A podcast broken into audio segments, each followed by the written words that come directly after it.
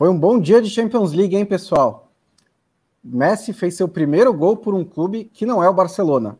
O PSG venceu o Manchester City. O Manchester City jogou melhor do que o, PSV, do PSG e ainda perdeu. O Liverpool fez 5 a 1 no Porto, o Milan fez um belo jogo contra o Atlético de Madrid, perdeu de novo, e o Sheriff Tiraspol lidera um grupo que tem o Real Madrid e a Inter de Milão. Para falar sobre tudo isso e muito mais o que rolou na rodada da Champions League, eu estou aqui com o Leandro Stein no nosso Expresso Trivela. Tudo bem, Stein? Certo, e bora que hoje tem muita coisa para falar. Vamos nessa, então vamos começar pelo principal jogo da rodada, o jogo que estava sendo mais esperado desde que os grupos foram sorteados, que até achou que poderia rolar ali, né, um Cristiano Ronaldo versus Messi, mas não rolou, rolou um Bernardo Silva versus Messi, e o Messi ganhou, né, surpreendentemente. O Messi fez o seu primeiro gol pelo Paris Saint-Germain, gol no segundo tempo. O Idrissa Gueye, que virou um artilheiro improvável do Paris Saint-Germain nesse começo de temporada, havia aberto o placar no primeiro tempo mas foi principalmente é, um jogo em que o Donnarumma se destacou bastante, fez muitas defesas importantes, logo, coincidentemente, sendo titular na semana em que começaram a sair rumores ali de que ele estava insatisfeito, foi colocado na frente do Keylor Navas, e não dá para reclamar também, ele fez um grande jogo, né, Stein? É, foi um grande jogo e, assim, foi um jogo que acho que ficou claro que coletivamente, assim, do ponto de vista ofensivo, o Manchester City é um time mais completo, tanto que teve o domínio do jogo, é, teve mais volume, criou mais chances, mas acho que o Paris Saint-Germain, além de ter feito uma partida defensivamente muito segura, e aí dá para destacar não só o Donnarumma, mas também o Kimpembe e o Marquinhos fizeram uma partida segura, os laterais acabaram dando conta do recado ali mesmo, sendo jogadores mais ofensivos num jogo em que o Manchester City atacou muito pelos lados, mas aí a, a individualidade desequilibrou, né? O PSG não chegou muito, não criou muitos ataques, mas quando chegou acabou contando com, com a qualidade individual é, dos seus principais jogadores, não só para definir, mas também para criar, e isso aconteceu no gol do Gana Gueye logo no início do jogo, uma tabelinha ali entre o Messi e o Hakimi pelo lado direito, o Mbappé saiu para a linha de fundo e tocou para o Neymar, que não conseguiu concluir, mas o Gana Gueye mandou no ângulo, foi uma partidaça, inclusive, é, do meio campista, é um jogador que tem sido muito importante, que fez falta na rodada anterior, né, então sublinha um pouco um PSG que tem contado bastante com os coadjuvantes também nesse papel de definição no início. É, e aí depois, à medida que o PSG, que o Manchester City começou a pressionar, o PSG conseguiu de certa maneira segurar as oportunidades. Teve um lance inacreditável que o Sterling mandou no travessão e depois não, não tem como explicar o que aconteceu, como o Bernardo Silva perdeu aquele gol na pequena área.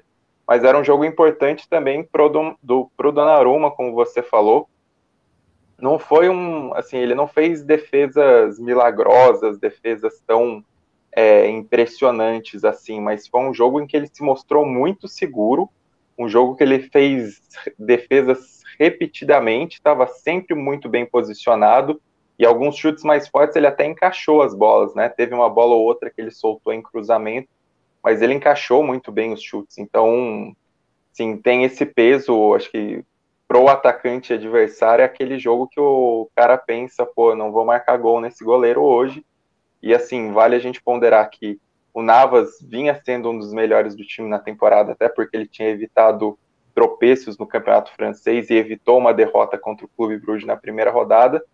E, e é um goleiro que, assim, eu considero que ele tem muita explosão é, debaixo do gol, não é um goleiro tão alto, então ele consegue fazer umas defesas bastante explosivas mas o Donnarumma tem essa envergadura, tem essa segurança, e isso acabou pesando bastante num jogo em que o Manchester City, depois desse início do PSG, em que teve até, assim, o comecinho o Manchester City foi melhor, e aí no momento do gol o PSG é, teve um breve domínio, mas o resto da partida foi basicamente o Manchester City mandando no campo de ataque, o PSG tentando aproveitar é, os espaços para contra-atacar, mesmo sufocado na saída de bola, né, o Manchester City botava o time inteiro no campo de ataque também para marcar.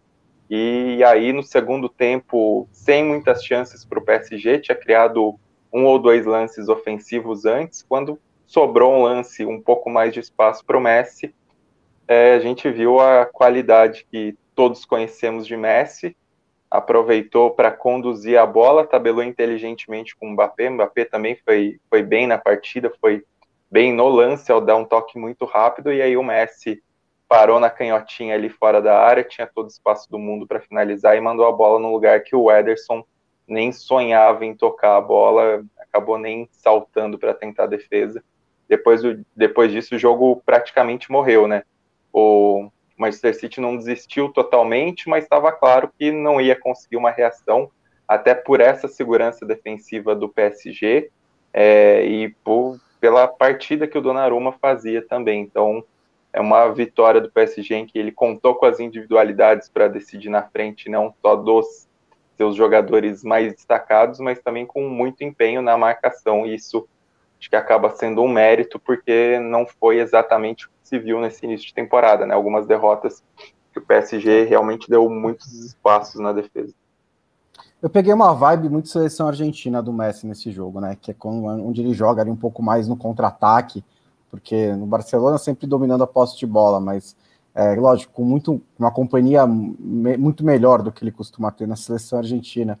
É, coletivamente me chamou muita atenção, assim, é lógico que o estágio do Manchester City é mais avançado do que do Paris Saint-Germain, né? O Guardiola está lá há muito tempo, é um time que já vem sendo construído desde a temporada passada, mas a distância foi um pouco assustador. E principalmente na questão da pressão. É, a maneira como o PSG pressiona é, não existe. Eles, assim, eles até avançam os jogadores, os, os, atacantes, eles cercam os jogadores do Manchester, cercaram os jogadores do Manchester City na saída de bola, mas eles não apertam, eles não têm intensidade. O City passava fácil por, por eles. No outro lado, a pressão é muito mais organizada do Manchester City e, e, e recuperava a bola com muito mais frequência, por isso que o Manchester City conseguiu sustentar uma pressão é, durante muito mais tempo. É, e aí, apesar. É, foram sete defesas do, do Donnarumma, eu concordo que não teve nenhum milagre, teve algumas defesas muito boas. O gol do Bernardo Silva, que o Bernardo Silva perdeu, mudaria quase tudo no jogo, porque seria um empate ali no final do primeiro tempo, seria uma outra, um outro panorama para o segundo, é, mas tá faltando um pouquinho de contundência nesse time do City, né? Para não falar com todas as letras que tá faltando um atacante, tá faltando um pouquinho de contundência ali para colocar essa bola para dentro é, apesar de ter feito, antes desse jogo, tinha feito seis, é, 12 gols em dois jogos ali, com empate contra o Southampton entre eles, mas um era contra o Leipzig, o outro foi contra o Wycombe Wanderers, né? Então também tem que relativizar um pouquinho isso. Mas está faltando um pouco disso, sim. E esse resultado, né, Star, foi assim, fantástico para o Paris Saint-Germain, porque considerando que o Leipzig chega na segunda rodada com zero pontos e há um limite do que o Clube Brugge pode fazer, é, esse resultado dá uma boa segurança para o Paris Saint-Germain nessa, nessa briga por vaga nas oitavas. É, acho que depois do susto inicial, você ganhar um jogo desse peso, um jogo que até pelo realmente pelo estágio, pelo estágio dos times é, se esperaria uma vitória do Manchester City, é um resultado para ficar mais tranquilo, até de certa maneira um pouco pela ajuda que o que o Leipzig deu, né, por vias tortas, perdendo o jogo paralelo do grupo.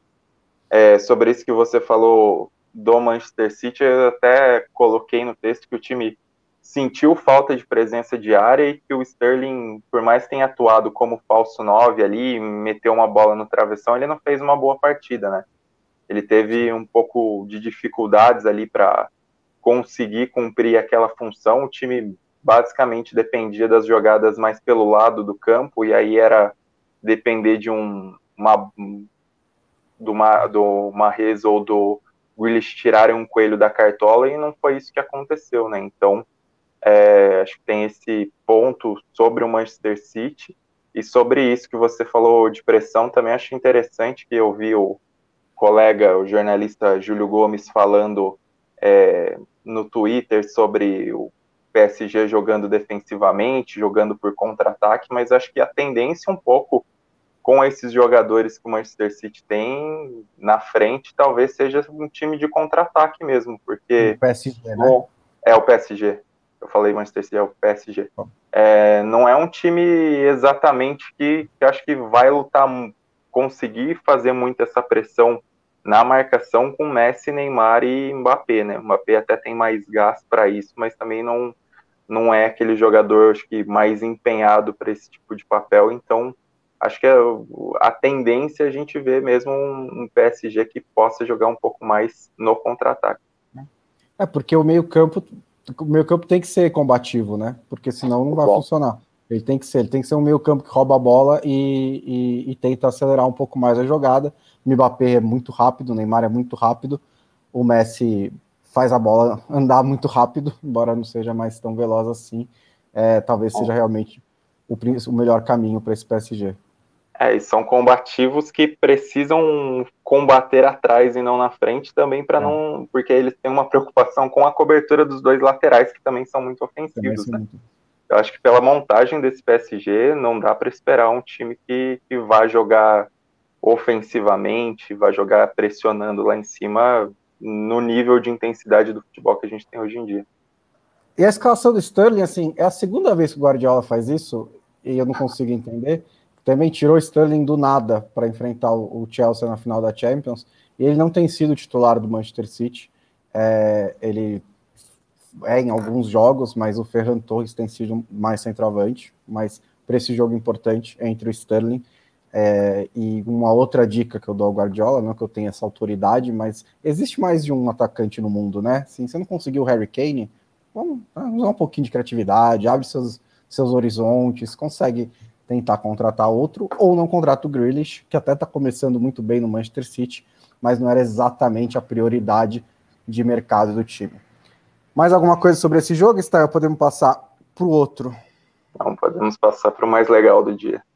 Pois é, então tá assim, ó. Sheriff Tiraspol, 6 pontos. Real Madrid, 3 pontos. Internazionale, 1 ponto. Shakhtar Donetsk, 1 ponto. Me explica como isso aconteceu. O Sheriff Tiraspol ganhou do Real Madrid por 2 a 1 no Santiago Bernabéu e agora lidera o grupo aconteceu por competência do Sheriff Tiraspol no estilo de jogo, né? Para quem vem acompanhando desde as preliminares, ou viu mesmo o jogo contra o Shakhtar Donetsk, é, pode perceber um time que se defende muito bem, se fecha muito bem atrás, tem um bom goleiro que já tinha sido destaque nas fases anteriores e que possui um contra-ataque mortal e também jogadas muito bem trabalhadas. Foi exatamente o que aconteceu, porque esses dois a um, assim, se você olha friamente os números, você vai ver é um Real Madrid. agora. É, você vai ver um Real Madrid assim muito impressionante assim pela quantidade de oportunidades criadas, pelo volume de jogo que o Real Madrid teve. O Real Madrid até demorou um pouquinho nos primeiros minutos para criar as chances, mas foi um time que criou, assim, arriscou bastante, né? Foram 31 finalizações, 11 finalizações no gol, 76% de posse de bola, 705 passes contra 238 do, do Sheriff. Então, assim, são números muito dilatados, mas que, assim, foi uma pressão muito grande do Real Madrid, mas a gente precisa ponderar que o, o Sheriff, ele conseguiu se defender muito bem, conseguiu fechar os espaços, o goleiro, o Atanasiades, fez uma coleção de defesas e foi muito importante, tanto no primeiro quanto no segundo tempo, mas não que o Sheriff é, ele tenha se resumido a se defender. O time ele já tinha, no começo do jogo, já tinha dado algumas escapadas em contragolpe que o Real Madrid tomou certo sufoco, e o Real Madrid tem mesmo é, tem encontrado uma dificuldade para se defender nesse início de temporada. E aí, quando chegou ali aos 25 minutos, é, rolou a jogada do gol, o Cristiano, que é um lateral esquerdo muito bom, que já tinha feito uma grande partida contra o Shakhtar, é, já tinha dado duas assistências, deu mais uma assistência, é, fez o cruzamento perfeito pro, não vou falar o nome correto, mas tentarei, ao Akishiboev, um atacante uzbek, e aí nisso, depois disso, o Real Madrid ficou pressionado, é, começou a atacar mais, a finalizar mais, a a tentar finalizações com menos passes, ou aí nesse momento, no fim do primeiro tempo, já o Atanasiades cresceu, a defesa conseguiu segurar bem, mas o Sheriff quase fez 2 a 0 numa saída errada do Courtois. É, o Akshiboev tentou um chute ali que passou muito perto da trave. No início do segundo tempo, você tinha um senso de urgência maior no Real Madrid, uma pressa maior, mesmo assim o Sheriff continuava contra-atacando. Teve um lance em que o Akshiboev estava saindo livre pela esquerda, errou o domínio e, e era outra chance dos 2 a 0 E aí o gol do Real Madrid só sairia em pênalti. É, o Vinícius Júnior chegou a cair na área duas vezes, em dois lances revisados pelo VAR. No primeiro foi um toque muito leve, que o árbitro avaliou que não tinha sido pênalti. Na transmissão, os comentaristas acharam que foi, eu particularmente não marcaria, mas aí no segundo lance foi um toque mais flagrante, um contato maior para o Vinícius Júnior cair. Aí eu concordei com a marcação da arbitragem, pênalti que o Benzema converteu aos 20 minutos, e o Atanasiades até acertou o canto. E aí depois disso, o Real Madrid fez um caminhão, fez quatro mudanças de uma só vez, é, continuou pressionando, ganhou jogadores até de mais qualidade técnica, né? Saiu o Kroos do banco, saiu o Modric, é, saiu o Rodrigo também e o Jovic. Só que o Real Madrid não conseguia encontrar o caminho para essa virada. É, o, o Sheriff não desistia da vitória e marcou um segundo gol num lance anulado por um impedimento mínimo é, do atacante brasileiro, do Bruno foi exatamente num passe do Cristiano, mais uma vez numa cobrança de lateral pela esquerda. E aí, enquanto o Real Madrid estava ali naquele desespero de tentar conseguir o gol para evitar o empate, mais uma cobrança de lateral já aos 44 do segundo tempo concedeu a chance para o Sheriff construir essa vitória. Um baita de um golaço do, do Sebastian Till, de um jogador luxemburguês que tem ainda é, mais representatividade, né? E uma uma ajeitada muito boa também do, Adram, do Adama Traoré, que não é aquele, mas que tem sido um bom atacante nessa campanha do, do Sheriff, e aí o, o tio pegou na veia, mandou a bola no ângulo. Acho que vale destacar é, a emoção dos jogadores do, do Sheriff depois da vitória, assim, uma cena muito bonita dos caras se abraçando, dos caras se ajoelhando no gramado, não acreditando de, direito, porque acho que tem todo o peso de uma vitória sobre o Real Madrid, é, em Champions League, no Bernabeu, mas esses caras sabem que isso pode influenciar não só na carreira deles, né, uma vitória que pode e uma campanha que pode render bons contratos no futuro, garantir, é, enfim, um destino para ligas maiores, mas é uma história que eles vão contar para o resto de toda a vida, né? E aí acho que até vale lembrar uma historinha paralela que quando o Rubin Kazan ganhou do Barcelona na Champions League se não me engano, em 2008 ou 2009, é, o, o, autor de um dos gols batizou a filha de Barcelona. Não sei se vai ter uma Real Madrid ou um Real Madrid entre as crianças, mas uma Florentina ou um Florentino pode rolar. E, e é uma vitória muito representativa dentro desse contexto de Superliga, né? Porque era o Real Madrid no Bernabeu, de volta ao Bernabeu com o público na Champions, o que não acontecia desde de antes da pandemia, um, uma, uma, torcida apática do Real Madrid, inclusive nesse jogo, porque cobrava o resultado, e aí você tem uma vitória desse peso de um time é, da Moldova, que disputa, um país que disputa a primeira vez a fase de grupos da Champions, uma região separatista ainda, um clube de expressão mínima conseguir essa vitória, é assim, a materialização de um de um contraponto, assim, de, um, de, uma negação à teoria, assim, ao projeto da Superliga, né, o que o Florentino quer, e, e até coloquei isso no título é, do texto da Trivela sobre esse jogo, que o Xerife Tiraspol mostrou como os pequenos também conseguem contar grandes histórias, negando o que é o, o grande argumento da Superliga. É, não, você, você, você pulou a melhor parte, né, que é a esfrega na cara do Florentino, de Florentino, que os pequenos também escrevem grandes histórias e consegue época no Bernabéu, um dos seus grandes títulos, quer dizer alguma coisa. É, acho que isso é muito é mais emblemático mesmo. Assim, os caras, os, assim, um cara de Luxemburgo fez um gol no fim no Bernabéu para ganhar do maior campeão da história da Champions League. Essa é a história que a gente teve nesse jogo. É, e simplesmente não existiria essa história se a Superliga Europeia fosse em frente. Não importa em, em, em, qualquer modelo de Superliga que você fizer, ah, não, vai ter duas divisões, vai ter 40 times, vai ter classificação por mérito, não importa. O Sheriff Tiraspol não disputaria a Champions League e não teria esse jogo.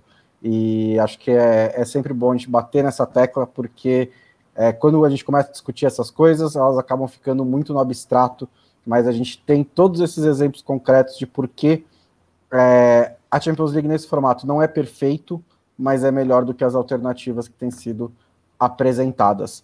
E assim, tá se desenhando um grupo aí que vai ter bastante emoção daqui para frente, mesmo que o Felipe Tiraspol não ganhe mais nenhum dos jogos, perca os últimos quatro, ele já fez o barulho dele, ele já cumpriu o seu papel nessa Champions League. E você falou do Cristiano, que outros jogadores desse time você acha que conseguem esse contratinho aí com ligas maiores? E aí, quando a gente fala de ligas maiores, a gente tá falando exatamente da Premier League, né? Mas tipo de ligas maiores do que a da Moldávia.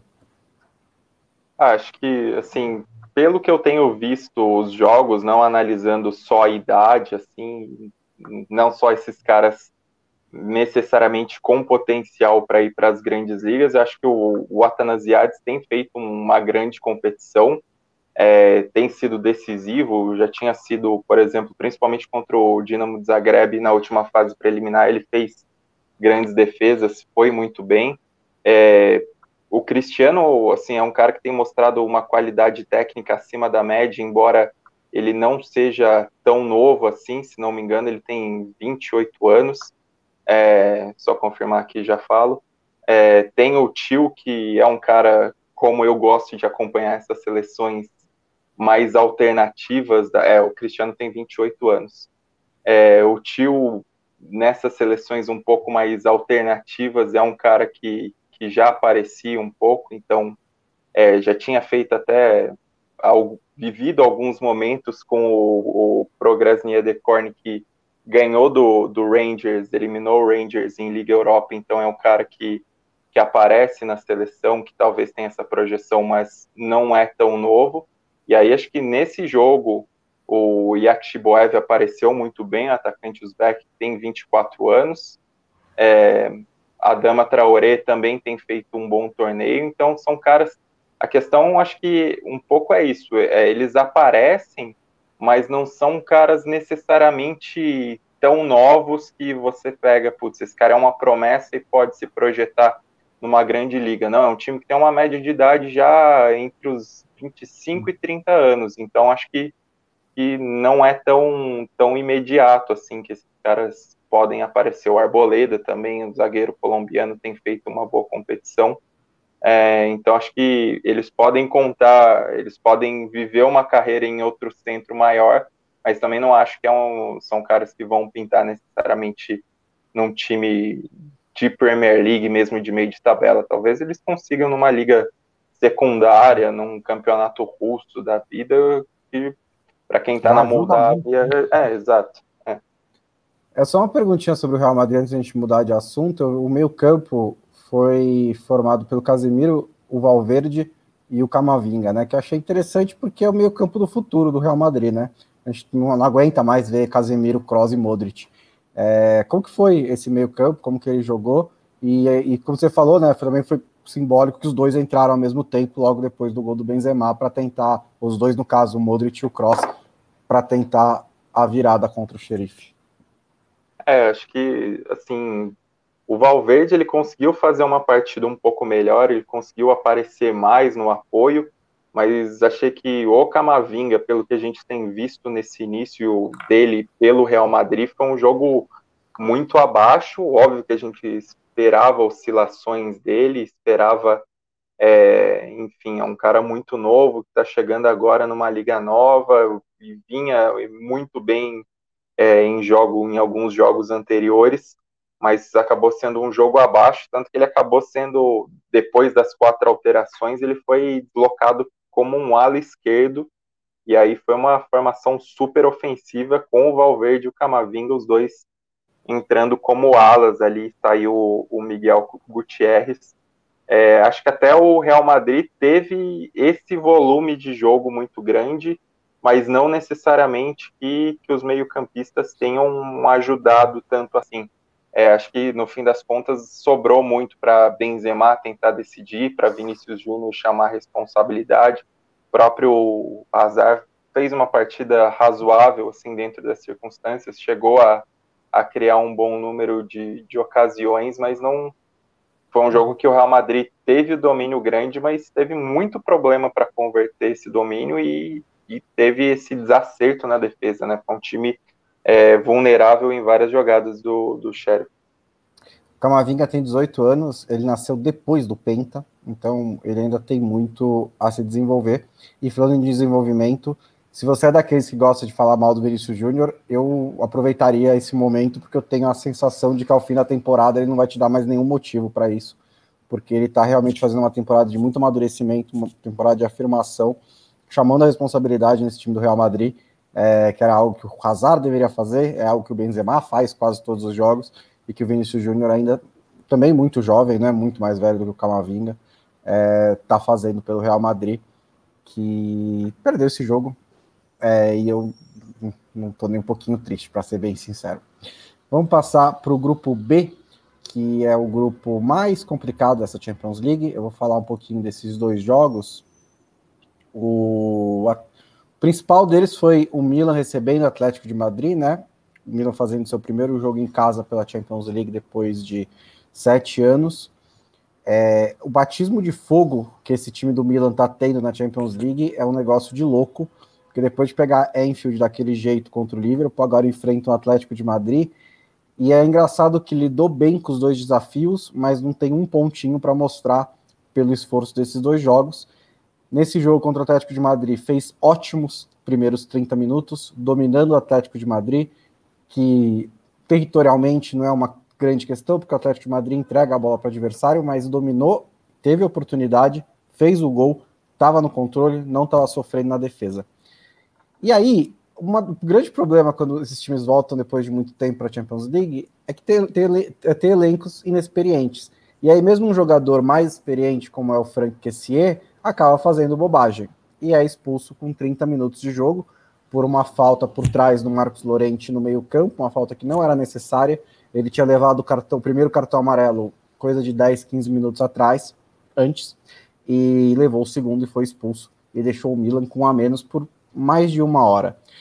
E aí o Milan foi muito corajoso, em, é, muito bravo né, na, na, em defender, ainda meteu uma bola no travessão com o Rafael Leão, defendeu muito bem, defendeu como Atlético de Madrid, e esse é um dos melhores elogios que eu posso fazer a um sistema defensivo. Mas uma hora pega, né? Uma hora é complicado. É, foi muita, muita pressão do Atlético de Madrid. O Atlético de Madrid finalizou 17 vezes no segundo tempo. Para o Atlético de Madrid, isso é um massacre, né? Muitos chutes de média distância, muitos cruzamentos, aquele, aquela pressão sustentada.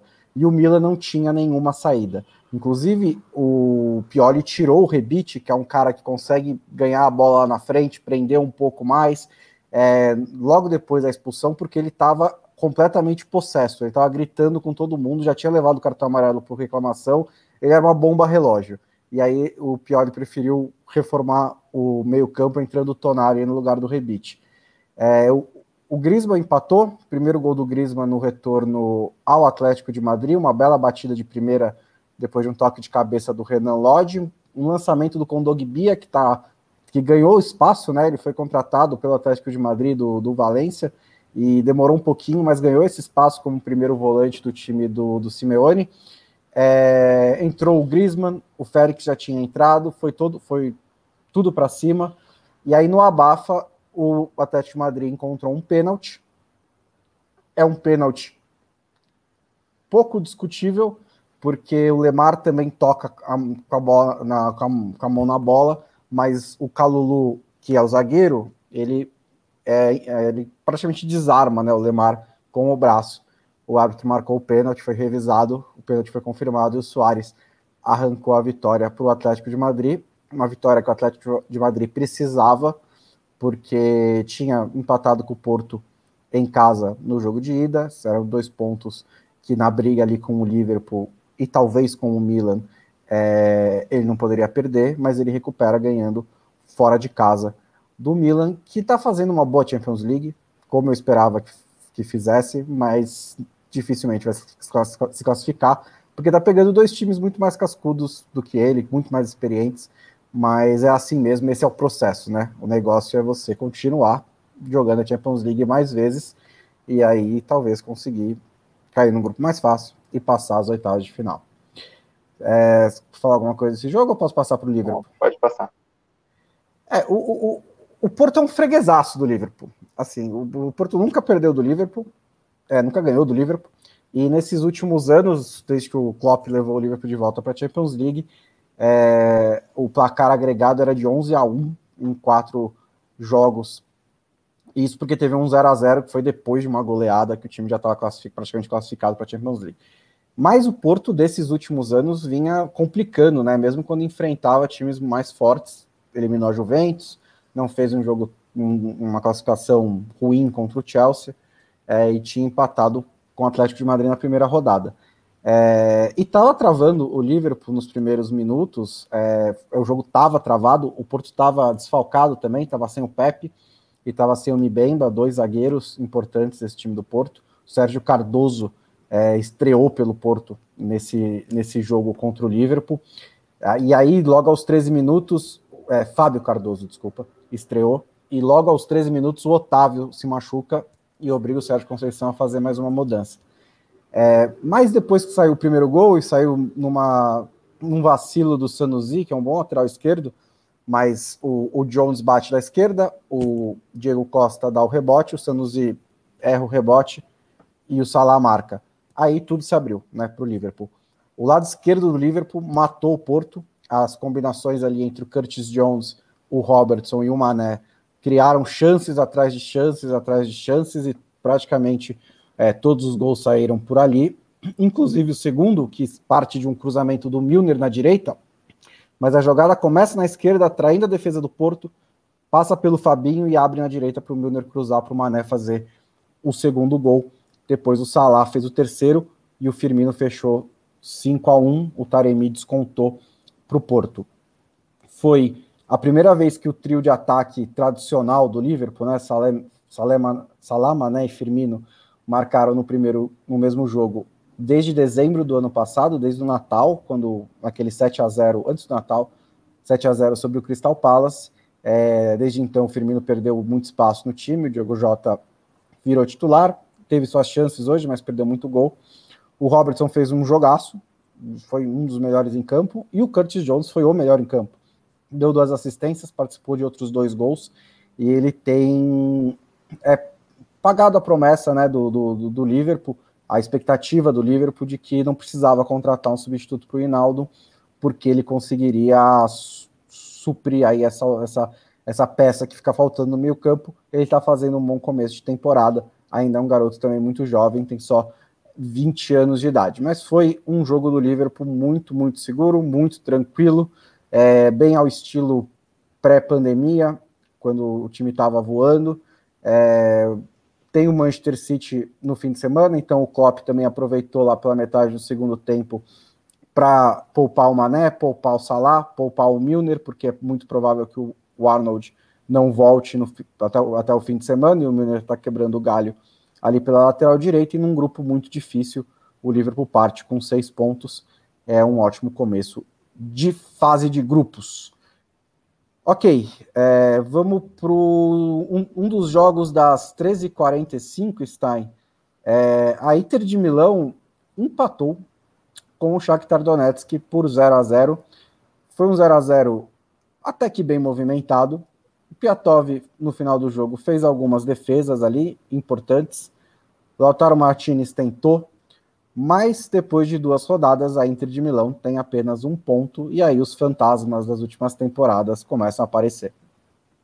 É, esse é um jogo, é outro enganoso se você vê uma fatia dele só, porque se você olha os melhores momentos, a Inter teve bem mais melhores momentos, chances claras de gol ao longo do jogo, chegou a meter bola na trave, perdeu uma grande chance com o Dzeko, mas o Shakhtar jogou melhor, assim, o primeiro tempo, sobretudo, e o início do segundo tempo foi um segundo tempo muito intenso do Shakhtar, é, foi uma partida em que o Shakhtar parecia muito mais interessado na vitória, até é, saindo um pouco desse estilo de posse de bola, sendo um time bem mais direto no ataque, o Alan Patrick muito bem na função ali é, como um camisa 10, e, e, foi uma partida muito interessante do Shakhtar, em que a Inter até parecia um tanto quanto acomodada, é, enfim, satisfeita com o empate, a gente sabe o quanto esse empate pode ser custoso num grupo que começa com resultados surpreendentes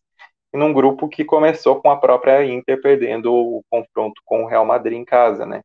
Então, acho que é um, um jogo que a Inter assim, esperava uma postura mais agressiva da Inter até por aquilo que esse jogo pode representar na classificação, até pensando é, em teoria, pelos momentos, o Shakhtar talvez fosse o, assim, sem pensar nos milagres que vem acontecendo, o Shakhtar provavelmente seria o principal concorrente à Inter, é, e até sabendo o que aconteceu já na temporada passada, né? Então, é, acho que foi surpreendente essa postura acomodada da Inter, que no final ainda tentou botar uma pressão, teve realmente duas grandes defesas do Piatov, mas foi um time de lances pontuais e não foi um time que, que apresentou um jogo tão, é, tão intenso para o que pedia a partida, né? Foi, assim, foi diferente do Shakhtar que, é, mesmo sem ficar com a posse de bola em, em, parte do tempo, mesmo deixando com a Inter, foi um time muito mais direto, muito mais agressivo no ataque. É um time também que precisa corresponder um pouco mais nessa Champions. Né? Já tinha eliminado o Mônaco com as calças na mão nas preliminares e perdeu é, na estreia para o Sheriff, então se esperava mais do Shakhtar, se viu mais do Shakhtar, e ainda que não tenha criado as melhores chances, foi um time melhor, assim, pelo que apresentou no jogo, pela própria fome de jogo. A boa notícia para a Inter é que ela ainda tem os dois jogos contra o Sheriff. É que essa notícia era muito melhor mês passado do que é agora, né? Então vai precisar ganhar esses dois jogos. Se ganhar, passa o Sheriff e aí tá tranquilo, mais ou menos, para tentar confirmar a vaga. É... é complicado, porque agora já é o momento em que a Inter deveria estar tá se classificando num grupo como esse, com certa tranquilidade. É, né, já é a quarta vez seguida que disputa a Champions League nos outros grupos era compreensível. Ano passado um pouco menos, né? Mas tinha grupo com Tottenham e Barcelona, tinha grupo com Dortmund. Ano passado tinha o, Real Madrid, mas tinha o Gladbach, foi bem, fez uma boa Champions, o próprio Shakhtar, é, mas começa a, a, ficar um pouquinho complicado aí para a Internacional. Só dar uma passada rapidinho aqui pelos comentários. O Ross está muito irritado com o irmão menos talentoso do Pippen Inzaghi, mas é um treinador melhor por enquanto. É, Menos goleador, né? Menos talentoso é. que o Inzaghi é difícil. É, tá, tá, talento do Inzaghi é, é, é, é discutível, né? Gabriel Capistrano falando do Camavinga, que realmente é um craque de FM. É, o Caio Arthur aqui dizendo 2 a 1 para o Sheriff contra a Superliga. O Alex Gomes e Pip também muito impressionado com a vitória do Sheriff. Lucas André achando que vai ser muito engraçado a Inter em último nesse grupo com o Sheriff. É, o Lobo vai dar muita risada, ele vai ficar é, rindo a noite inteira. É, o Cleiton Roberto dizendo aqui que para o Palmeiras classificar hoje o jogo vai ter que ser igual a esse PSG e City. É, o Palmeiras não tem o Messi, né? Isso atrapalha um pouquinho esse plano. É, essa, essa é a minha experiência como jornalista esportivo há 10 anos. É, Davi Oliveira está lamentando que não vai ter pistolada do Lobo hoje, que realmente era para ser, seria né, um dia muito propício para isso. E o Tércio Brilhante, sempre por aqui, também falando do xerifão da massa. Stein, fala do Leipzig, que também chegando na segunda rodada com zero pontos. É, na temporada passada conseguiu derrubar um dos grandes do grupo, ficou à frente do Manchester United. Poderia acontecer de novo nesse, mas não parece que vai ser dessa vez, né? É, e só para lembrar, o Lobo está de folga hoje. Exato, é, ele está de folga. Descansando e... do trabalho que fez no fim de semana para gente. Exato. E, e, acho que mais do que o Leipzig vale destacar o Clube Bruges, que pela segunda rodada... É a segunda vez que eu faço isso com o Brugge, né? Não, é, é, a segunda, é, enfim. é a segunda rodada que eles fazem uma boa partida e, assim, foi de novo um jogo surpreendente, porque ainda que o Leipzig tenha marcado um gol logo, começo, é, logo no começo, o Clube Bruges foi melhor durante o primeiro tempo, criou mais chances, aproveitou muito bem a movimentação do De Keteler, que enfim, é um jogador muito talentoso e jovem que, que esse aí deve dar um salto em breve para uma liga maior. Tem o Hans Van Aken, que é uma lenda do clube já e foi muito importante nessa vitória, marcou o primeiro gol, participou do segundo, e foi uma equipe com uma postura muito contundente ali para buscar essa virada no primeiro tempo. Não foram gols achados, foram gols construídos numa pressão do Clube Bruges que foi realmente melhor durante o primeiro tempo e um Leipzig tem encontrado muitas dificuldades para se acertar nesse início de temporada, até pensando que perdeu é, além do treinador e além do craque do time, perdeu também duas grandes referências na defesa, então está demorando para se achar, as contratações não se encaixaram de imediato, ainda que tenha feito um bom mercado. E no segundo tempo, por mais que o Leipzig tenha criado mais, tenha tido é, mais ímpeto ofensivo, não foi um time que constru conseguiu construir tanto com uma defesa bem armada do Clube Bruges, é um time bem organizado, algo que a gente já tinha discutido aqui. E, assim, quando precisou o Mignolet, que falhou no, no, no gol do Leipzig, que não é exatamente uma novidade, ele faria boas defesas. Teve até um lance reclamado de pênalti do Mignolet, mas ele tocou a bola primeiro e a arbitragem não considerou o penal. É, ele fez uma boa defesa no finzinho, na grande chance do Leipzig de empate. Então, um resultado de méritos do Clube Bruges de novo, que agora vai ter um desafio maior contra o Manchester City e um jogo em que deve tomar mais pressão do que os outros dois. E o Leipzig, uma grande decepção que realmente não se encontra com o Jesse Marsch. Eu achava que ele ia se dar bem, pensando a maneira como ele tinha feito a transição no Salzburg depois do Marco Pose, e até considerando que ele já tinha sido assistente no próprio Leipzig, mas o time tem patinado muito veio de uma goleada no fim de semana, né, um 6 a 0 contra o Hertha Berlim, mas de novo é, mostrou problemas nesse jogo e é um time que a questão não é nem que vai ficar pelo caminho para buscar classificação às oitavas da Champions. Essa derrota de hoje é daquelas muito custosas, até pensando em Liga Europa, né, em briga por terceira colocação, porque se PSG e Manchester City disparam, o o Leipzig perdeu o confronto direto com o Clube Bruges dentro de casa, né? Então é um resultado muito custoso e que, assim, acho que a vaga nas oitavas já começa a ficar muito distante e mesmo na Liga Europa o Leipzig está ameaçado.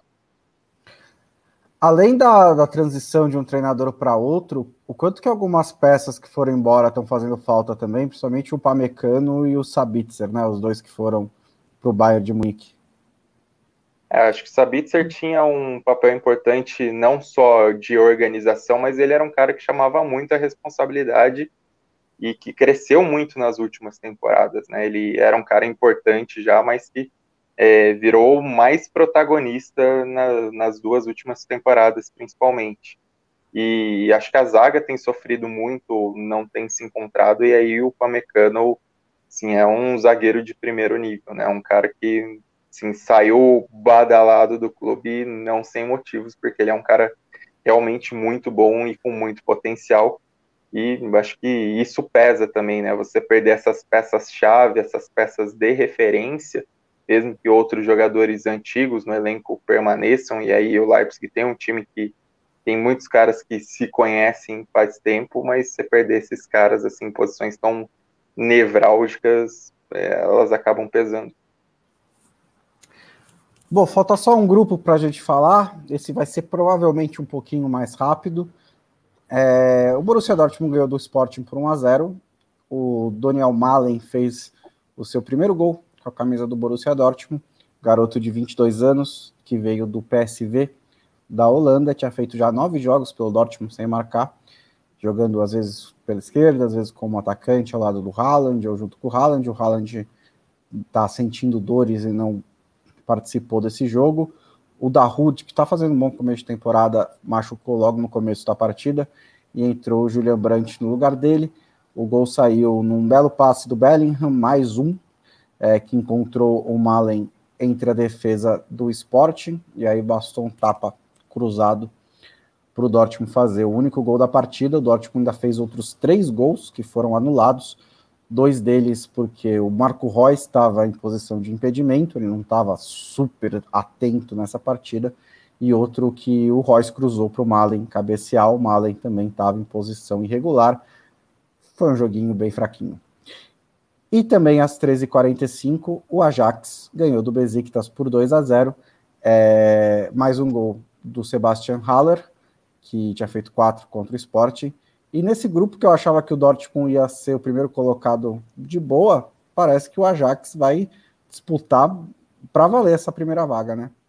Acho que pelo futebol em si, o Ajax está apresentando um futebol mais consistente, né? O campeonato holandês é um negócio impressionante que eles estão com 30 gols marcados e um gol sofrido. Hoje existiu uma expectativa muito grande de uma goleada, porque o, o vinha de resultados ruins no campeonato turco, de tropeços contra equipes não tradicionais, muitos problemas na defesa, muitos desfalques. É, Pjanic não jogou, Guezal não jogou, Alex Teixeira não jogou, e foi um jogo, assim, um domínio muito gritante do, do Ajax, o Besiktas até acertou uma bola na trave com o Batshuayi aos 10 minutos, mas foi a única finalização no primeiro tempo inteiro, eles só foram finalizar depois, acho que já estava com uns 15 ou 20 minutos do segundo tempo, e foi um resultado construído com muita tranquilidade, assim, de um time seguro que não precisou forçar tanto. É, o Tadic fez uma jogadaça pro, lance do primeiro gol do Berghuis. Berghuis participa do segundo gol também, que teve uma trama ali com, com uma troca de passes pelo lado direito, com participação do, do Anthony. Até ficou uma dúvida se a UEFA ia marcar gol contra o gol do Haller, porque eu tive a impressão, pelo menos, que o zagueiro toca a bola com o joelho, mas foi confirmado o gol do Haller. E aí, no segundo tempo, o Ajax levou na maciota, assim, porque ficou só no campo de ataque não precisou nem forçar muito, ainda teve duas grandes chances perdidas, uma pelo Tadic um pouco antes do segundo gol, e uma pelo Haller com gol aberto, uma cabeçada que ele pegou meio no susto e mandou para fora. Mas foi um jogo que os 2 a 0 assim, eles nem dimensionam tanto a facilidade que foi o resultado do Ajax. Um Ajax que também vinha pressionado, né? Se pensar que depois daquela semifinal épica da Champions, ele caiu duas é. vezes na fase de grupos, perdeu confrontos diretos, perdeu jogos em casa é, em momentos decisivos. Então, começar bem, começar com essa tranquilidade, acho que também é bastante importante para Ajax voltar às oitavas de final. É, inclusive você falou isso da expectativa de goleada.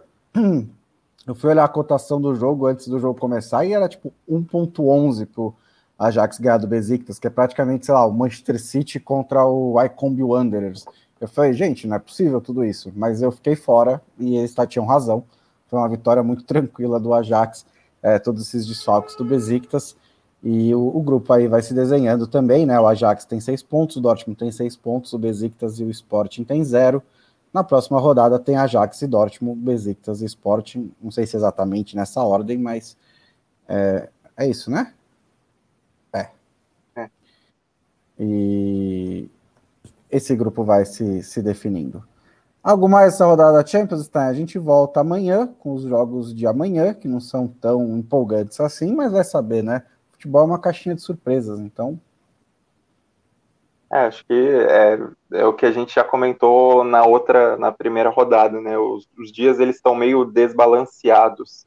Então, os dias dos grupos A ou D vão ser bem mais legais, assim, tendem a ser bem mais legais do que os dias dos grupos é, E ao, ao H. E até acho curioso, né? Uma coisa que me chamou a atenção e só fica como um destaque aí: os jogos que vão passar na televisão, o Barcelona não vai passar na televisão, né? Priorizaram Manchester United e Villarreal por Cristiano Ronaldo, priorizaram é, Juventus e Chelsea, que é mais compreensível, mas o Benfica e Barcelona, que vai ser um jogo legal, até pensando no bom começo de temporada que o Benfica vive no Campeonato Português com 100% de aproveitamento. É, esse jogo vai ser só para quem é assinante do HBO Max. E o Liverpool nunca mais vai passar na televisão. Tem que chegar na semifinal, senão esquece, porque é sempre jogado para HBO Max. Eu já estou me acostumando com isso, infelizmente gosto de ver o Liverpool na televisão. Falou, ficamos por aqui. Amanhã a gente está de volta com mais um Expresso Trivela, falando dos jogos de amanhã. Amanhã, no caso, quarta-feira, né? Caso você esteja ouvindo na manhã de quarta. É, na quarta-feira, no começo da noite, a gente está de volta com Felipe Lobo para falar dos próximos segunda metade da segunda rodada da Champions League. Valeu, Stein, valeu, pessoal. A gente fica por aqui. Falou!